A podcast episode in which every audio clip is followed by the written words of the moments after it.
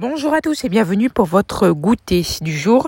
Alors au menu, je vais vous proposer des cookies faits maison. Donc pour 4 euh, personnes, il vous faudra 85 g de sucre, une gousse euh, ou un sachet de sucre vanillé, 150 g de farine, 100 g de chocolat noir ou pépite de chocolat, une cuillère à café de sel, une cuillère à café de levure chimique, 85 g de beurre tendre et un œuf.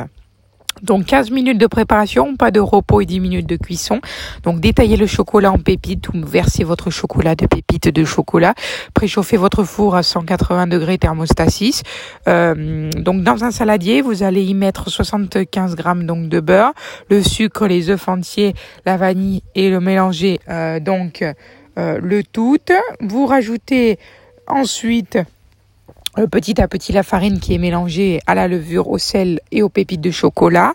Vous beurrez une plaque allant au four et vous mettez votre cookie sur votre sur la plaque de cuisson.